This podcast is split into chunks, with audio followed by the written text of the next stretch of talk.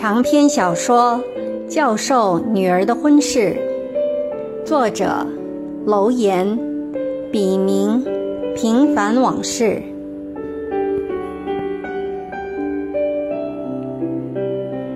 仅以此书献给那些在异国天空下挣扎过、奋斗过、迷茫过、失去过，更收获了的人们。让我们共勉。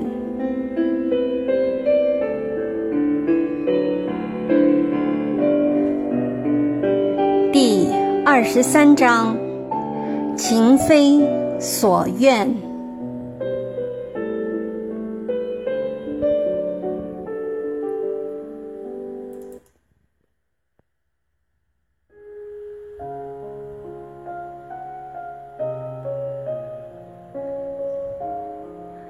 踏沙行，陋室寒声，花窗烟绕，层云欲坠频高跳。愁眉不展为离人，石榴何故开颜笑？湖碧无穷，山青未了。斜阳迟出闲鸥少，落红点点指宫愁。新曲难奏相思调。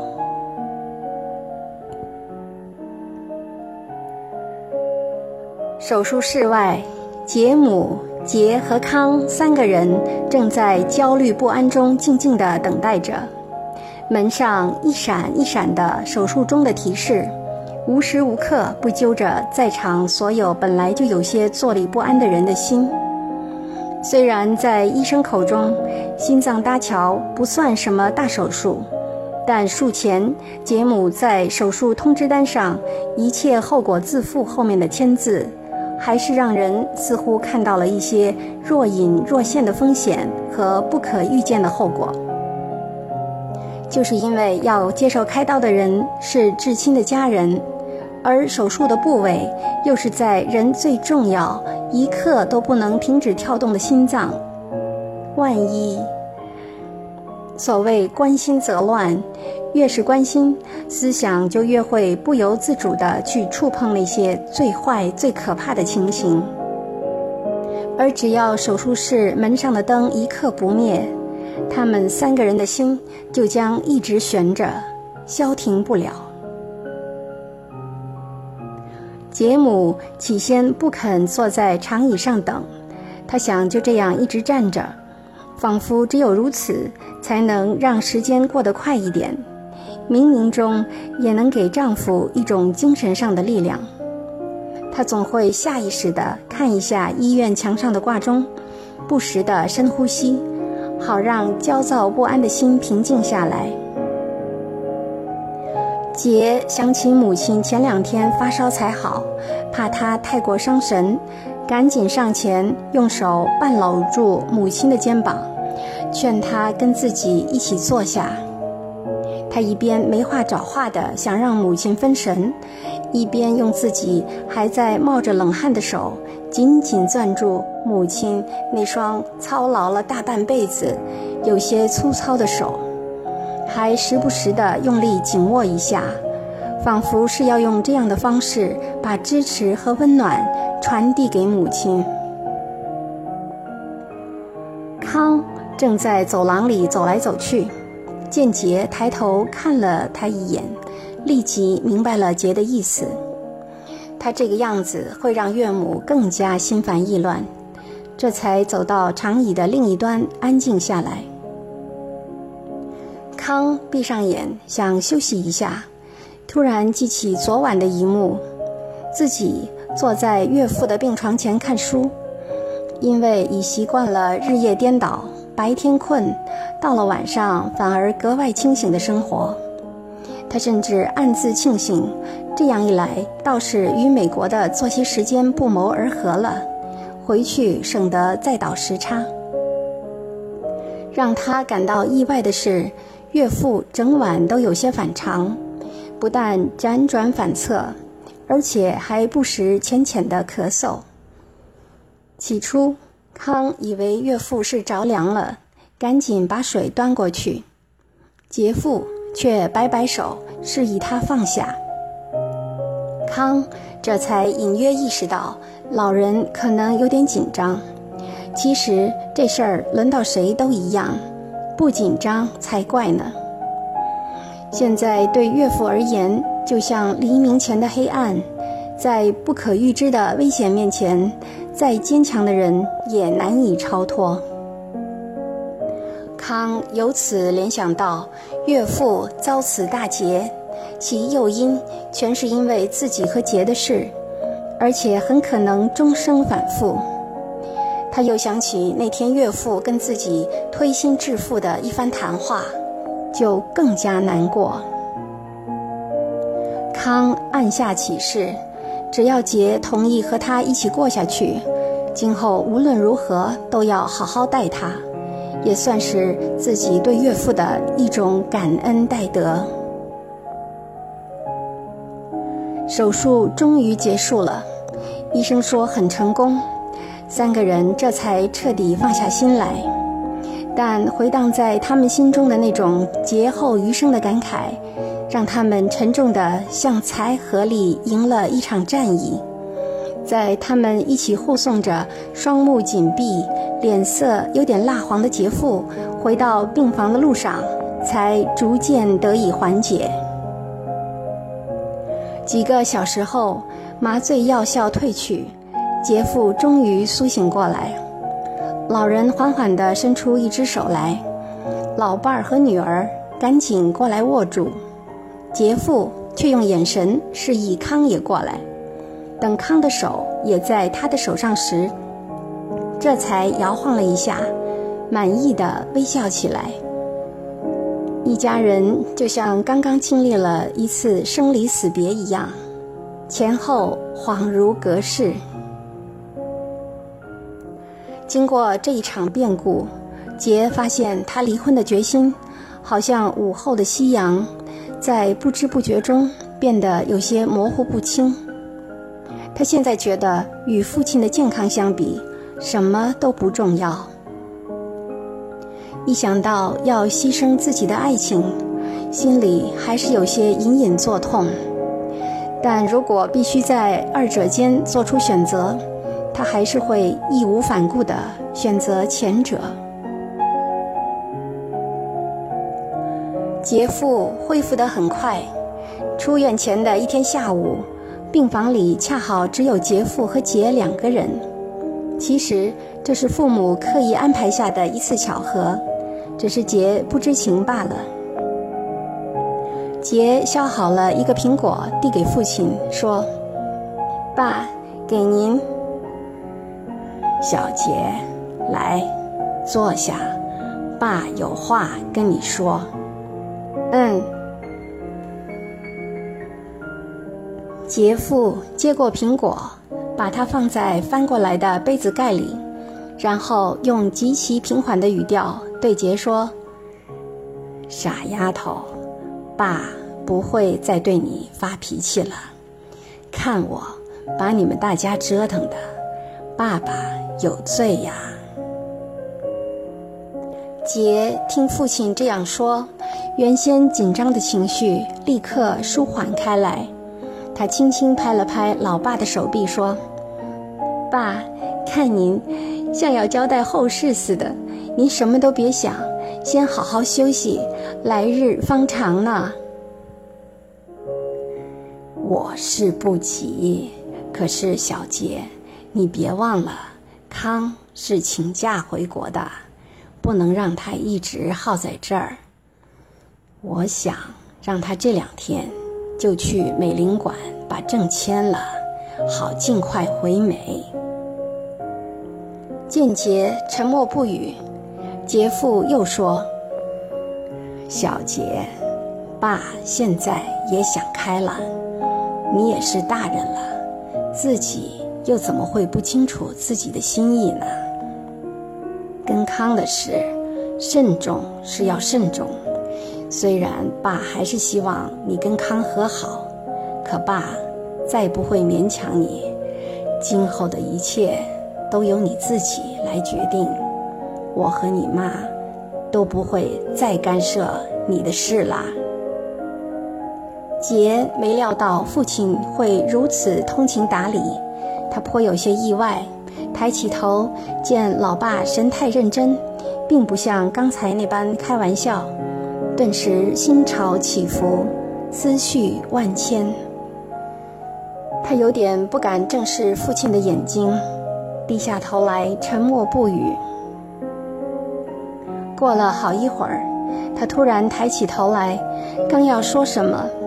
突然瞥见树后的父亲眉宇间添了不少苍老的症状，顿时感到心里一阵酸楚，眼圈不禁有点潮湿。他犹豫了一下，说：“我知道，爸，你都是为我好，可是……”杰欲言又止。看得出他心里的矛盾和挣扎，他怎么会不知道年迈多病的父亲不再固执己见，除了因为疼他爱他外，还会是因为别的什么呢？而父母帮他选择了康，又何尝不是希望自己过得好呢？平心而论，康也不是坏人，这次照顾父亲。让杰看到过去不曾见过的康吃苦耐劳、任劳任怨的一面。康有时也的确让杰感动，而且这次多亏了康，杰和母亲才能安然度过这场难关。虽说成也萧何，败也萧何，父亲的发病与康有关，可说到底。和杰自己的任性脱不了干系。看着爸爸殷殷期待的目光，杰竭力控制住自己几乎错乱的情绪，声音哽咽，又有些无助地说：“爸，我也不知道了，我现在的脑子真的很乱。”小杰，爸不催你，你好好想想，想好了，最好能给康一个明确的答复。我和康谈过了，如果你不离婚，他可以不计前嫌，像从前一样对你好。听父亲如是说，杰更加茫然无措了。他到底该怎么做？爸爸让他顺着自己的心意，但他也听得出言外之意。而他的心意到底是什么呢？他跟吴的感情和激情，刻骨铭心是肯定无疑的。可现实中，他们要怎样才能够在一起呀？一瞬间，吴的母亲。那个不怒自威的李阿姨，那些对他羞辱的言行，以及吴的妻子，那个为了吴肯殉情的无辜女人，和那些常常吓醒他的梦境，此刻一幕一幕的浮现在杰的眼前。为了感情，杰变成了千夫所指的罪人，而且。他已经为此坚持，付出了沉重的代价。处分，受尽冷眼和歧视，父亲病危，母亲的操劳担忧。难道他还要继续让父母失望，让他们担心吗？他能说服自己继续这样不顾一切的去坚持吗？或许。在严酷的现实面前，杰还不如把那份美丽的真情原原本本珍藏在心里，这样至少他就不会与现实有任何瓜葛，也不会再次受到玷污和伤害了。这个念头一经闪过，就再无法消除。杰忽然发现，自己的心慢慢平静了下来。不知怎么，他有了一种冷静的超脱，虽然夹杂了一些淡淡的无奈，或许这就是成熟的表现吧。爸，您放心，我一定给你们一个满意的答复。杰用一种坚毅的口气，发誓般艰难地说出了自己的决定，虽然眼中仍保留着些许的迷茫和悲哀。杰父何尝听不出杰把康换成你们的言外之意？他心里猛地抽搐了一下，心痛的几乎不能自持。多么懂事的孩子呀！他这是用自己的牺牲来成全他们的愿望。杰的这种转变，让杰父十分感动、惭愧和痛心疾首。此刻，杰父有些恍惚，不知自己如此作为，到底是对两个孩子做了件好事，还是害了他们呢？但他明白，女儿的转变，甚至可以说是一种妥协，绝非心甘情愿。杰父犹豫了片刻，还是接受了女儿就范后的承诺，因为他到现在为止还是固执己见地认为，他所做的一切都是为了女儿好，为她的幸福着想。他还是相信，先结婚后恋爱的奇迹会发生在两个孩子身上。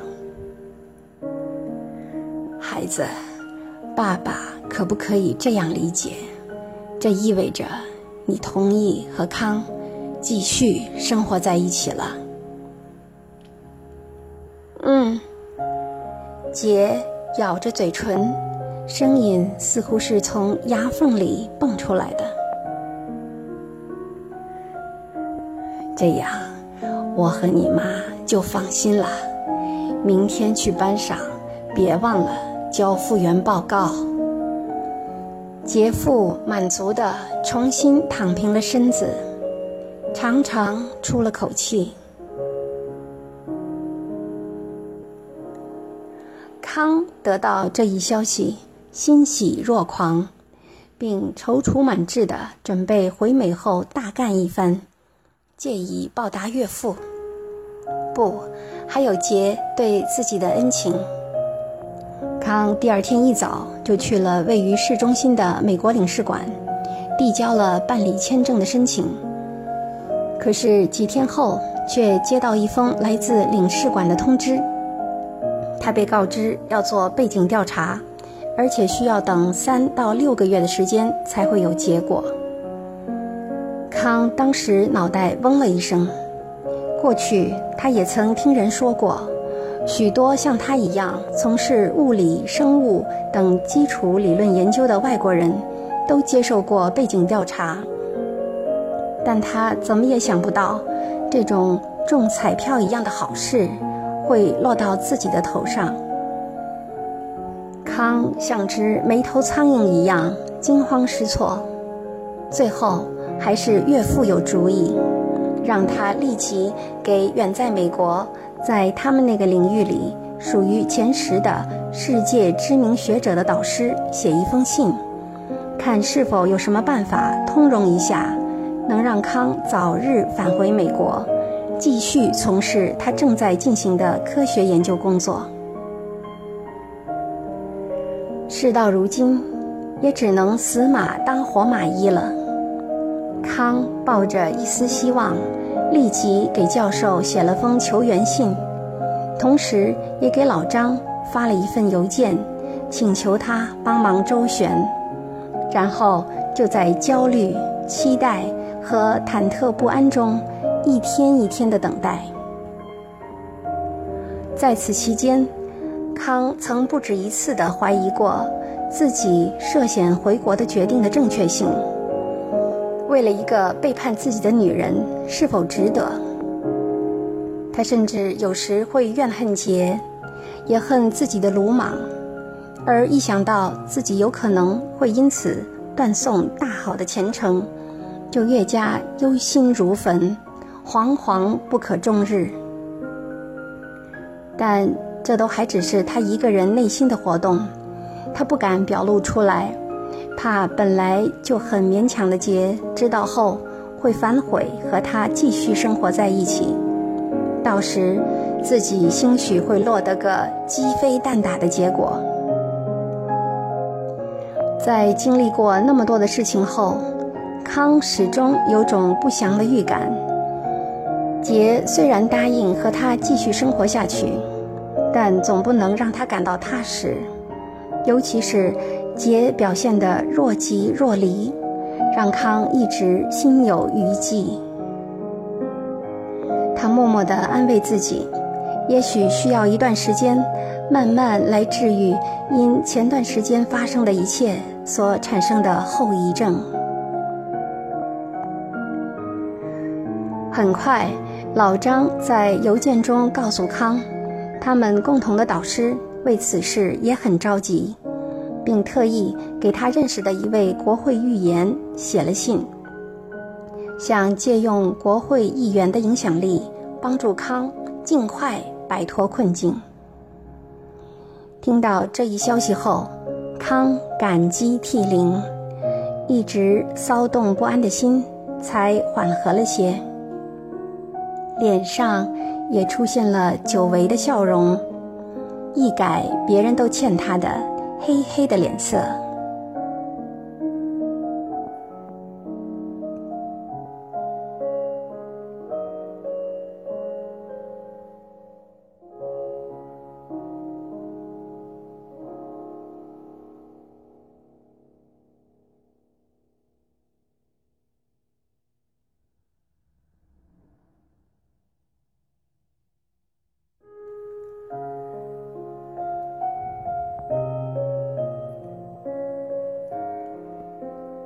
苟活，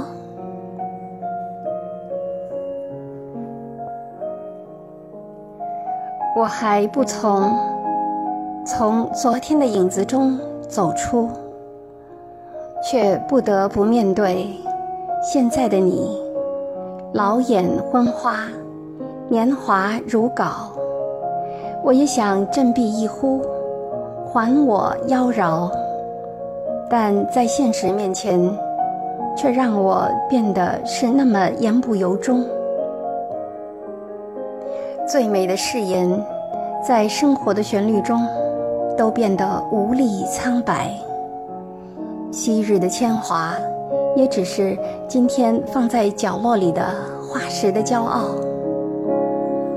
那些魂牵梦绕的理想之歌，最终只是南柯一梦。我曾带着满城的芬芳，回到记忆的温床，想给明天留下些花香。我选择忘掉一切伤痛，用曾经的辉煌去装饰岁月斑斓的面庞和那些璀璨无声的唏嘘，就当全世界的人还都在梦里。好让记忆拥有诉说心事的权利，继续无谓的挣扎，直至灭亡。但结果却是满目苍夷，痴人说梦。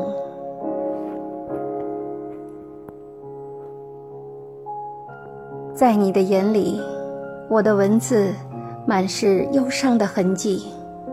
宛若沙滩上的脚印，那么明显的破坏，让美都来不及炫耀，就黯然失色。生命多么虚伪，又何曾为自己活过？孜孜以求的总是海市蜃楼般的奇迹，但生活的真实又总让娇柔造作的我遍体鳞伤，体无完肤。但你何曾想过，渡上忧伤的过去，却也耐人寻味。种种美好的曾经，化为一盘春梦，在每个生命过程中绽放，绚丽多彩。